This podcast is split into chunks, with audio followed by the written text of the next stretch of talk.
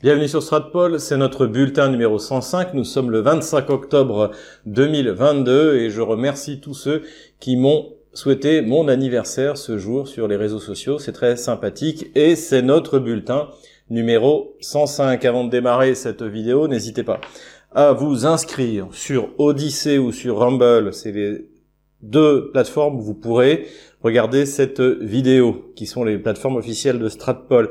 Inscrivez-vous également sur VContact et surtout sur Telegram. On a enfin dépassé les 60 000 abonnés, donc on est sur la bonne voie, sur le nombre de vues. Euh, on atteint les 200 000, et notamment grâce à ceux qui reprennent les vidéos. Donc n'hésitez pas, il n'y aura pas de problème de droit d'auteur à reprendre ce bulletin pour mettre sur vos chaînes YouTube, sur vos chaînes Odyssey, sur vos chaînes Rumble ou n'importe quel support. N'hésitez pas, il n'y a pas de problème en ce qui me concerne. Vous pouvez reprendre également mes contenus sur euh, euh, la chaîne de Russia Today France, donc l'échiquier mondial hein, que, que j'anime de manière hebdomadaire. Là aussi, n'hésitez pas à reprendre. Odyssée a été censuré par la France. Alors attention, c'est c'est pas Odyssée qui a censuré, c'est simplement que comme il y a une loi en France et dans l'Union européenne qui, euh, qui, qui interdit en fait la liberté d'expression tout simplement, Odyssée a été contraint de bloquer de bloquer la chaîne de RT France. Mais la chaîne RT France existe toujours, contrairement à ma chaîne YouTube qui elle a été bloquée sous la pression du régime d'Emmanuel Macron et avec bien sûr la, la bienveillance de YouTube. Donc vous pouvez toujours regarder la chaîne Odyssée si vous avez un VPN. Alors comme j'ai pas encore d'accord avec une, une, euh, une, compagnie qui produit un VPN, je vous en recommanderai aucun. Cela dit, il y a des solutions aussi qui m'ont été envoyées. Je les en remercie notamment sur Telegram, notamment Jacques qui m'aide beaucoup pour tout ce qui est informatique. Donc des solutions qui consistent à changer la DNS. On est en train de vérifier que ça fonctionne réellement. Et dans ce cas, je ferai un petit euh, tutoriel, comme on dit euh, pour euh, qui sera qui sera disponible sur Telegram, sur Odyssey, sur euh, sur Rumble. Voilà, pour que vous puissiez regarder non seulement Russia Today en français, mais toutes les chaînes potentiellement, puisque là la, censure hein, est vraiment tombe, tombe dure. Faut quand même le faire pour pour interdire Odyssey, et ça montre aussi la peur du régime. Je vous renvoie là encore une fois sur mon livre. D'ailleurs, si vous voulez aider encore une fois à acheter Ukraine, pourquoi la, la France s'est trompée et euh, le livre noir de la gauche française.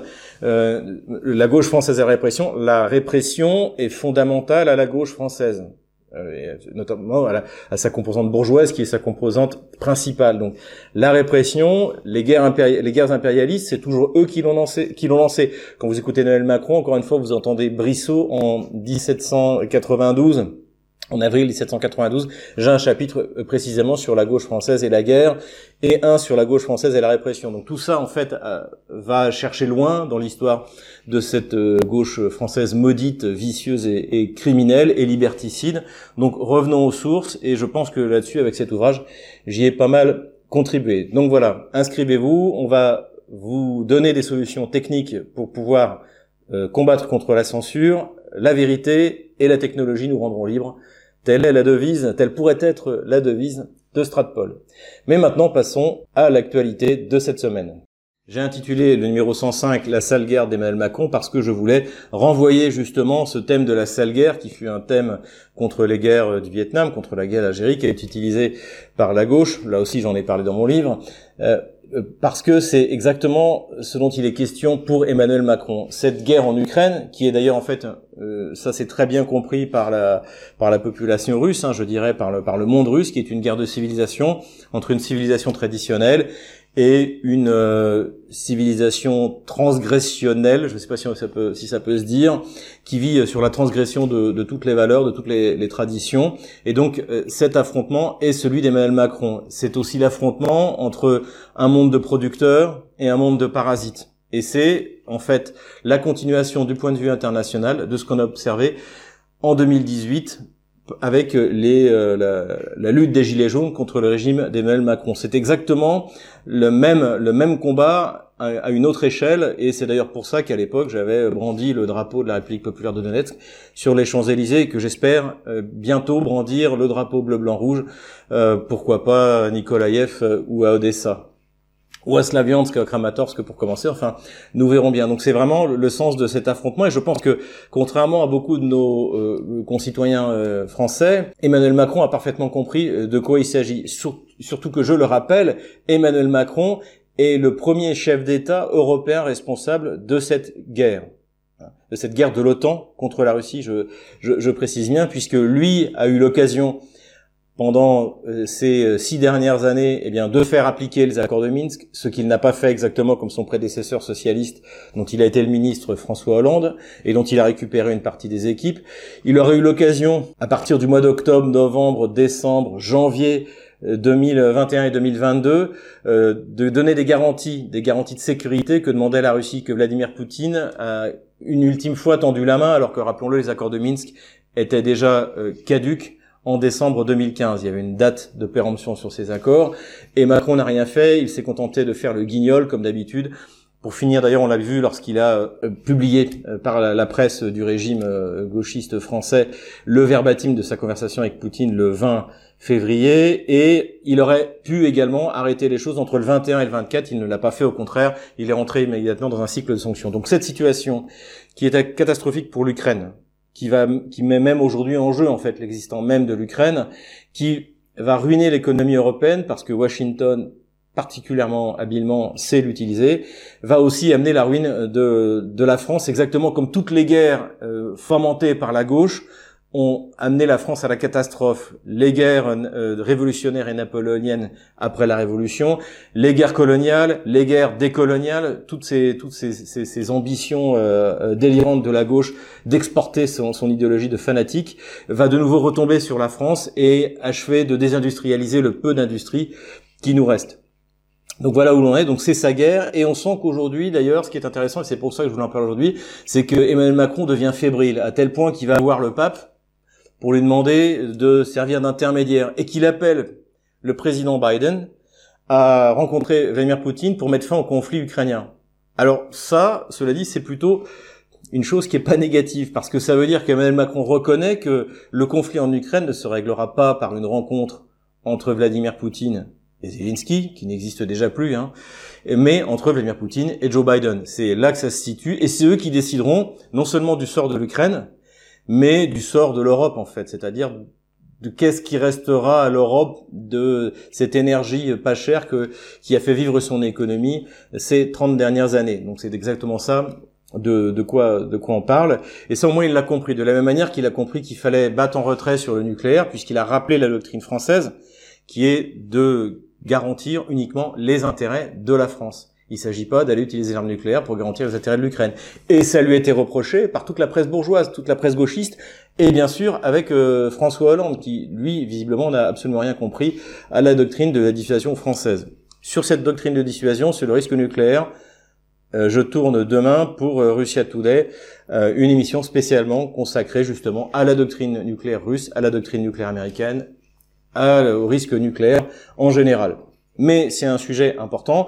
Pourquoi? Eh bien parce que la Russie vient de porter devant le Conseil de sécurité des Nations Unies le risque euh, d'une escalade nucléaire, alors non pas d'une explosion nucléaire ni sur le champ de bataille, ni euh, euh d'une mégatonne sur une capitale euh, occidentale sur, sur Moscou, mais d'une bombe sale, donc une bombe qui émettrait des, des radiations extrêmement dangereuses et qui en fait pourrait tuer des dizaines de milliers de personnes. Et ça, c'est tout à fait possible que Kiev veuille l'utiliser, puisque Kiev, on va voir euh, quand on va analyser les questions militaires, Kiev est aux abois, et on sait qu'ils sont capables de tout, et qu'une partie des élites américaines, notamment celles de la CIA, sont capables de tout. Ce sont eux qui ont détruit le MH17 en tuant 300, près de 300 personnes, juste pour euh, obtenir de l'Allemagne et de la France qu'elles mettent des sanctions contre la Russie. Et l'Allemagne et la France, qui savent pertinemment qui a détruit le MH17, sont encore paralysés et n'osent pas désigner le véritable responsable. Et c'est ça en fait la grande force euh, des, des, Américains de Washington, c'est qu'en fait ils sont ils sont capables de faire un acte le plus ignoble et aucun des témoins n'osera parler. Et même dans la commission d'enquête pour les MH17, on avait les deux principaux euh, coupables, c'est-à-dire la CIA, les États-Unis, et le SBU, l'Ukraine. Et c'est toujours le même principe. Et on a vu ça également pour euh, le bombardement de la centrale nucléaire euh, de Zaporozhye, où on nous fait croire encore dans les médias occidentaux que la Russie bombarde la propre centrale nucléaire qu'elle contrôle, alors qu'elle ne bombarde aucune des autres centrales nucléaires ukrainiennes sur le territoire ukrainien qu'elle ne contrôle pas. Elle bombarde les, euh, les centrales thermiques et euh, les, euh, les, les, transformateurs, mais elle ne, bombarde, pas les centrales nucléaires. De la même manière que euh, Kiev a voulu nous faire croire que les Russes allaient détruire la, la centrale hydroélectrique, le barrage de Novaya Kakhovka.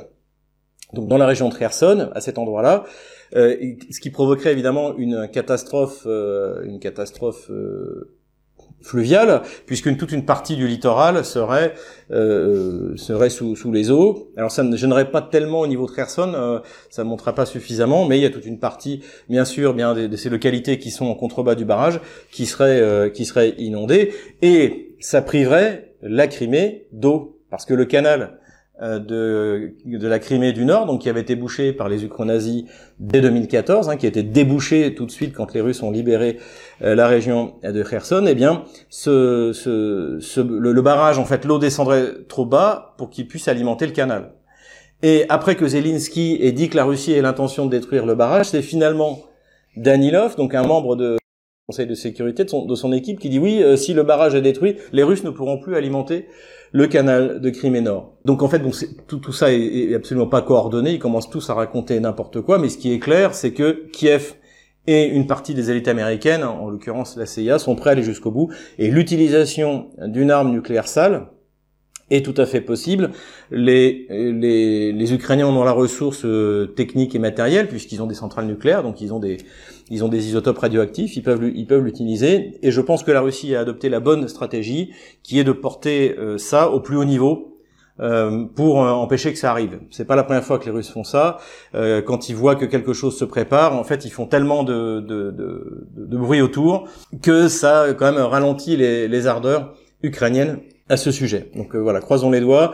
Le pire n'est jamais certain et je pense que les Russes ont fait ce qu'il fallait, notamment en appelant le Conseil de sécurité, pour empêcher que ça arrive. Puisqu'on parle de, des attentats qui ont été commis par euh, Washington contre les infrastructures industrielles et énergétiques de l'Europe, on a appris que le, donc le Nord Stream 1 et 2, puisque je rappelle Nord Stream 1, c'est deux tuyaux, Nord Stream 2, c'est deux tuyaux, et les deux tuyaux de Nord Stream 1 ont été endommagés, et un tuyau de Nord Stream 2 a été endommagé.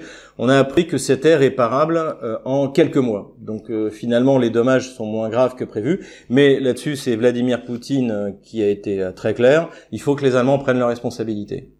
Donc Auront-ils le courage de désigner le coupable, qui est clairement Washington, ça c'est pas sûr. Euh, en revanche, euh, faut qu'ils s'engagent à certifier. Les Russes ne vont pas réparer, euh, c'est-à-dire en fait Gazprom ne va pas réparer ce, ces gazoducs si c'est pour ce qui soit détruit et même pas certifié par la partie allemande une fois que ce sera terminé.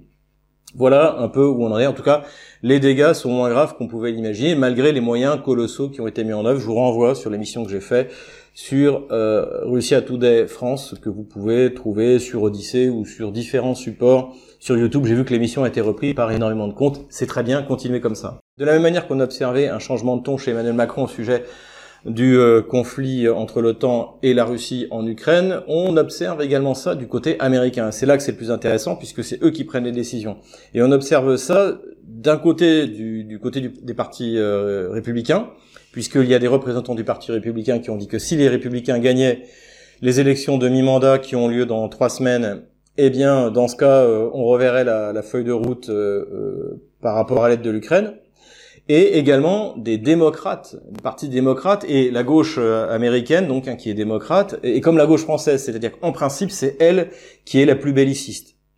Euh, c'est pas, c'est très bien partagé par une bonne partie euh, du, euh, du parti républicain. Hein. Faut, il suffit de se souvenir de, de George Bush père et George Bush fils. Mais en tout cas, du point de vue idéologique, du point de vue de cette guerre idéologique à mener contre la Russie, la gauche américaine est largement devant les conservateurs, puisque je pense qu'avec quelqu'un comme Trump, il aurait fait, il aurait tout fait pour éviter de monter jusqu'à l'escalade qu'on a connue et surtout, euh, on l'entend aujourd'hui, il est vraiment sur, euh, sur la bonne position, c'est-à-dire tout simplement de privilégier les intérêts euh, des États-Unis par rapport à, aux intérêts de l'intelligentsia, de, des élites globalistes qui veulent venir à bout de, de la Russie conservatrice. Donc là-dessus, on est les, choses, les choses sont, assez claires. En tout cas, ce qui est intéressant, c'est qu'à trois semaines euh, de, de, des élections de mi-mandat, eh bien, on a deux courants qui, euh, qui convergent et qui demandent à Joe Biden de négocier. Et là aussi, c'est intéressant parce qu'en fait, les démocrates demandent à Joe Biden de négocier avec Vladimir Poutine.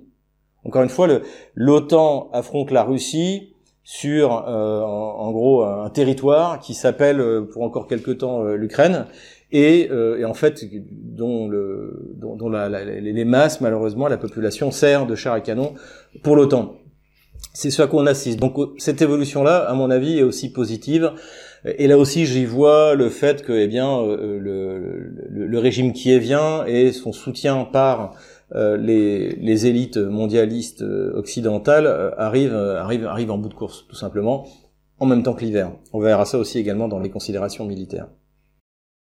Quelques informations économiques que j'ai trouvées, comme d'habitude, dans la presse anglo-saxonne, essentiellement américaine. Tout d'abord, on apprend chez euh, Reuters eh bien, que les Russes se sont organisés depuis six mois pour essayer de euh, euh, compenser le fait qu'ils n'auront plus accès à une partie des flottes de tankers pour le pétrole donc disponible au niveau mondial. Selon Reuters, en fait, depuis six mois, la Russie s'est constituée une espèce, de, flotte fantôme qui lui permettra de continuer à exporter son pétrole en évitant les sanctions européennes. Je vais y revenir dans, cinq minutes.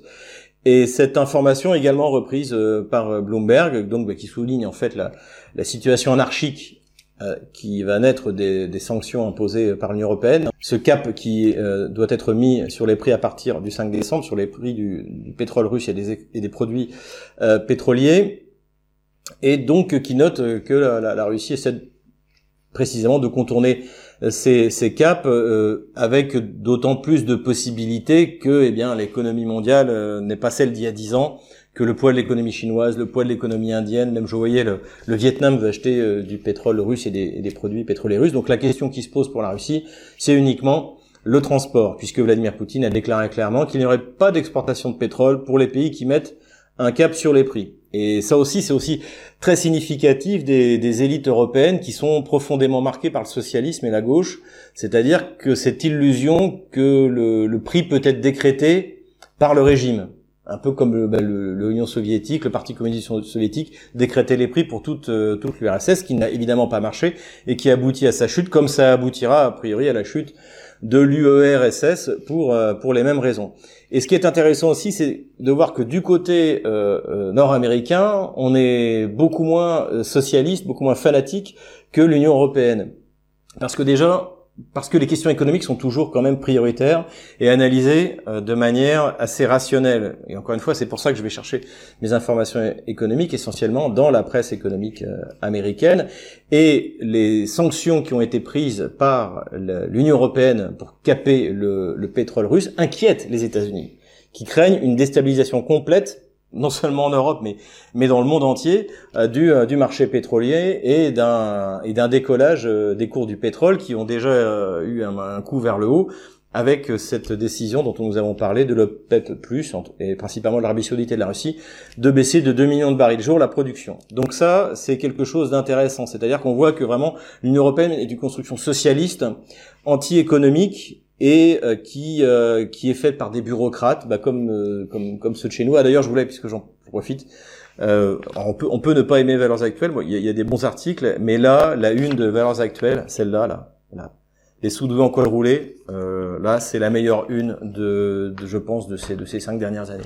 C'est magnifique. En plus, je j'estime que Stratpol a tout de même contribué à faire connaître à la, à la France entière, hein, enfin à la France entière, la France qui me suit, soyons pas prétentieux, euh, Bruno Le Maire, ce génie, ce génie, euh, ce Mozart de la finance qui, euh, qui dirige nos destinées en col roulé. Après la République en marche, la République en col roulé. Voilà, donc j'ai trouvé ça excellent, je voulais le souligner. Mais revenons à nos moutons, parce que le pétrole n'est pas le seul moyen pour Bruxelles de déstabiliser complètement l'économie européenne. Il y a également l'aluminium, et d'ailleurs des associations donc de producteurs d'acier non ferreux euh, en l'occurrence d'aluminium, européen, tente désespérément d'expliquer à ces bureaucrates incompétents qui dirigent à Bruxelles que si jamais ils mettent des sanctions contre l'aluminium russe, ça va détruire le marché de l'aluminium, la production d'aluminium en Europe.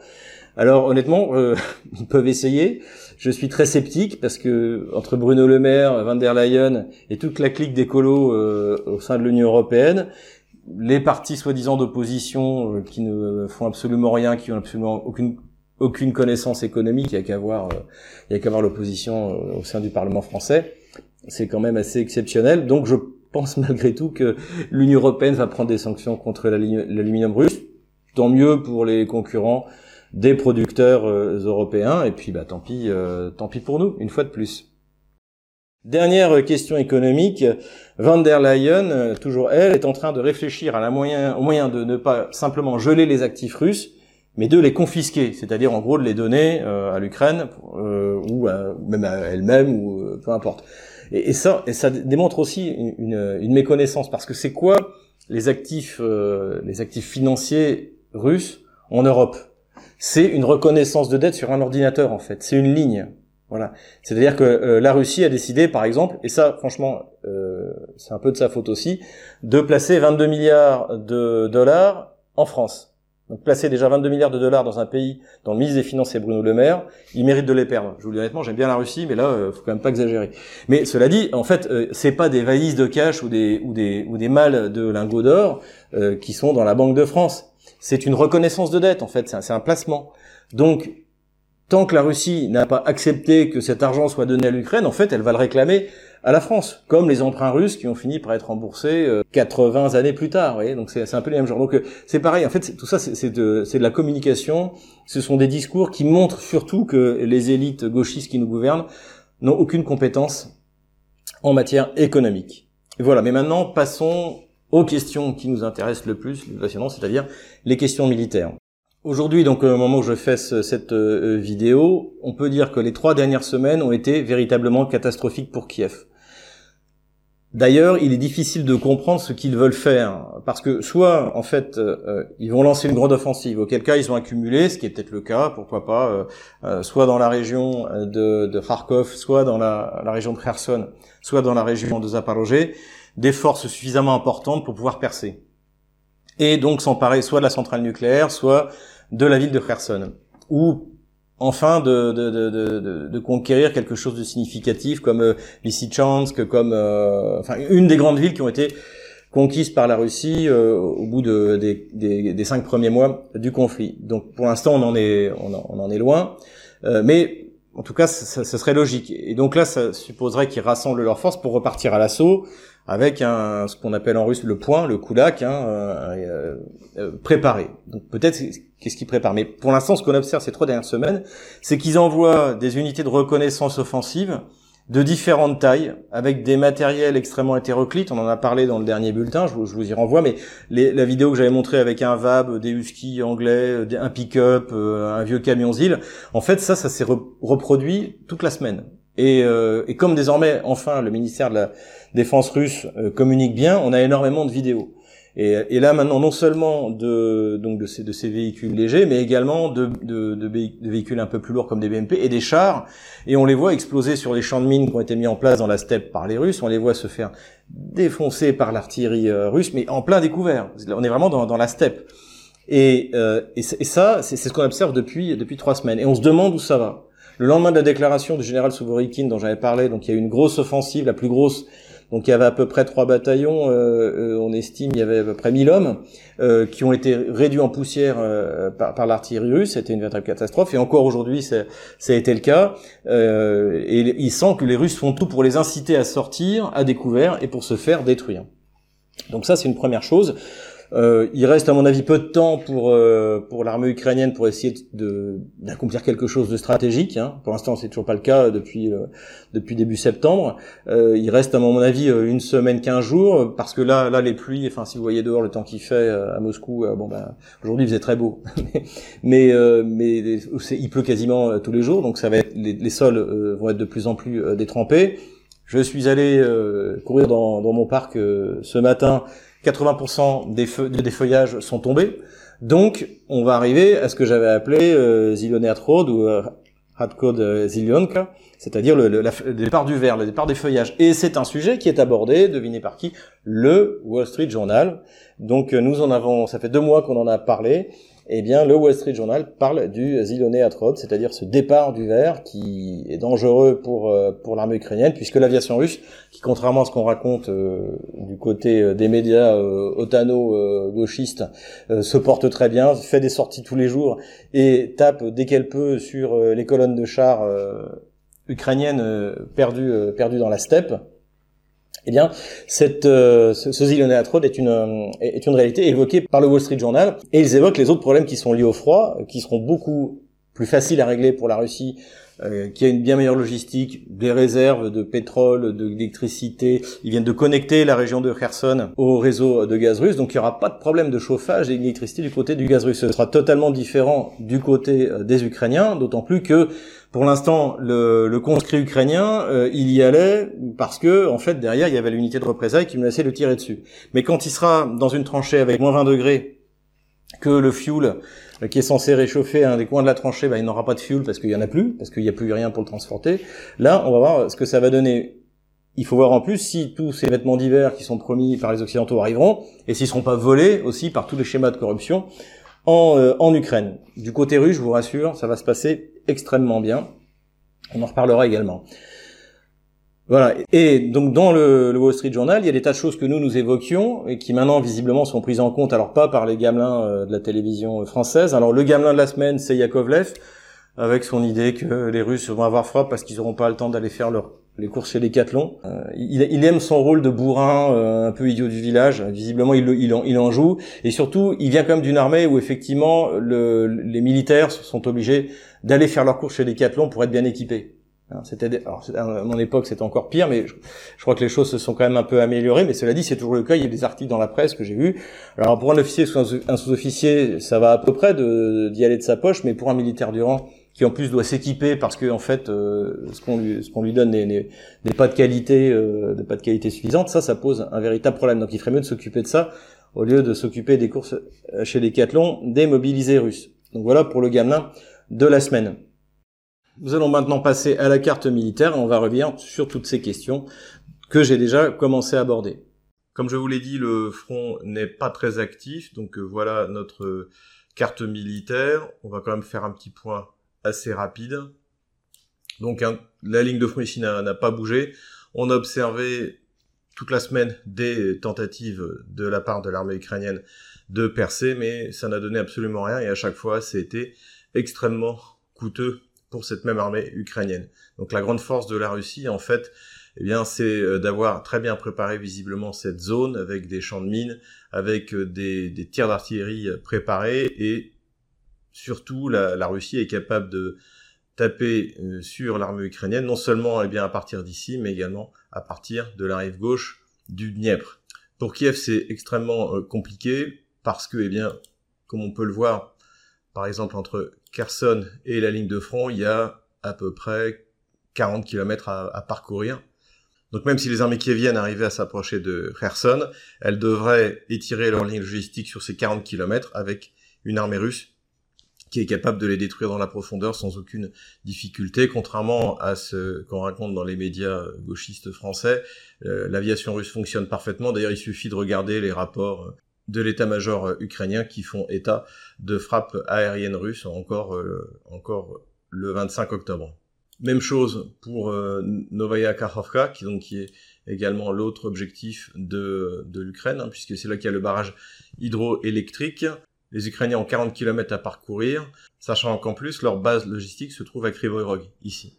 Donc c'est à peu près 100 euh, km à, parcourir sous euh, le feu et les canons russes. On s'aperçoit donc que, c'est en fait 30 euh, km qui ont été conquis par l'armée ukrainienne sont plus un handicap qu'autre chose et il serait raisonnable d'ailleurs pour Kiev pour l'hiver de se replier sur des zones plus facilement défendables dans lesquelles ils seront moins vulnérables.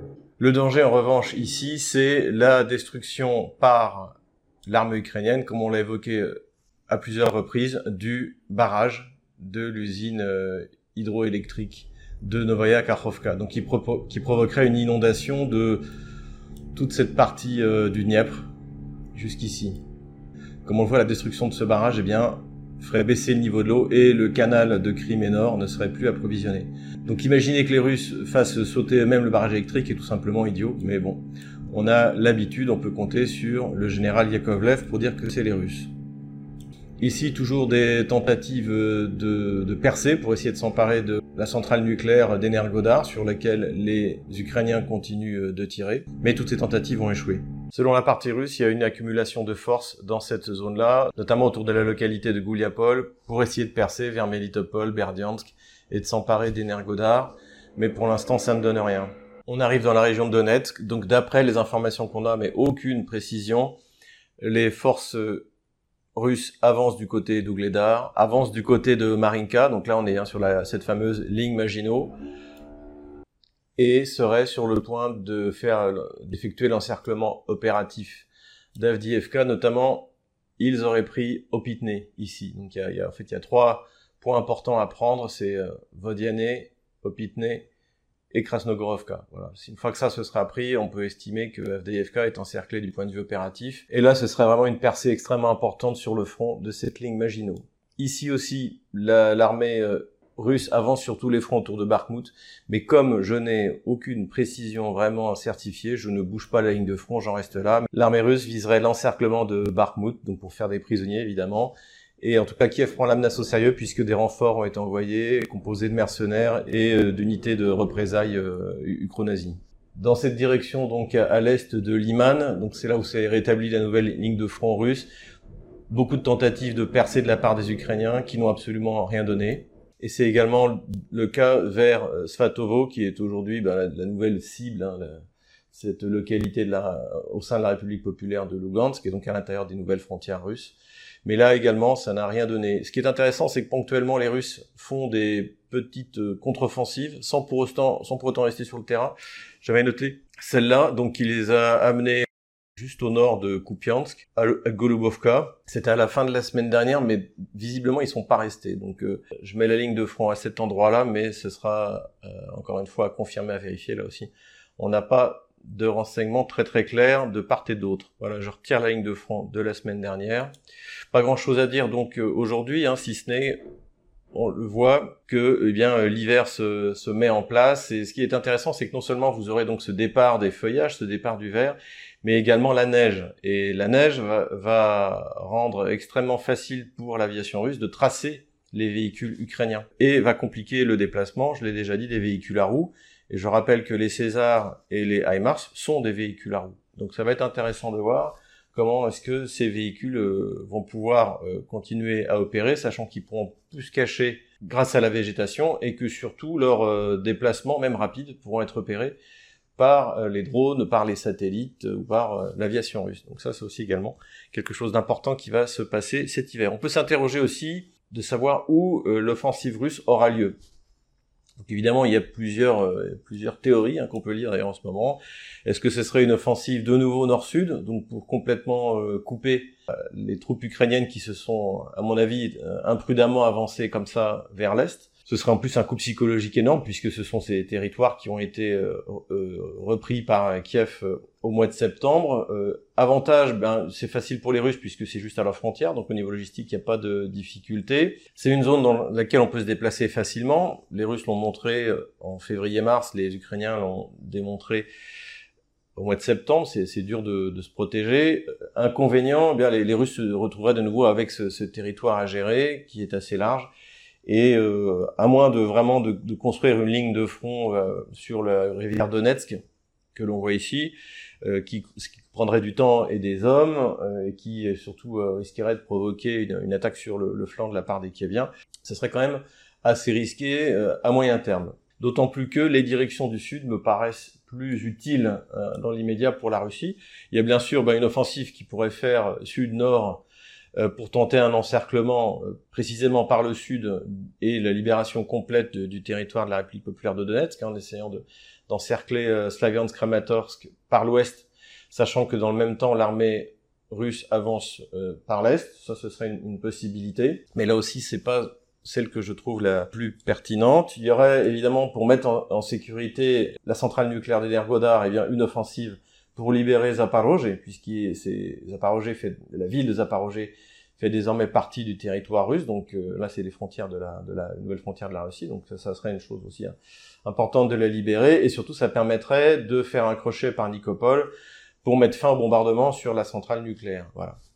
Cela dit, je pense que pour les Russes, le plus intéressant, c'est euh, à partir de Kherson, donc euh, visiblement il n'est pas question pour les Russes d'abandonner Kherson, hein, contrairement à ce qu'avaient espéré sans doute les Ukrainiens et les Occidentaux après les déclarations de Sourovikine la semaine dernière. La ville a annoncé d'ailleurs la création d'une unité de défense territoriale, donc ceux qui ne veulent pas quitter la ville peuvent s'organiser en défense territoriale, et on note une accumulation euh, de, de forces à l'intérieur de Kherson. Donc ce qui est plus probable, c'est pas que l'armée russe quitte Kherson et passe sur la rive gauche, mais vraisemblablement que Kherson soit une base d'assaut.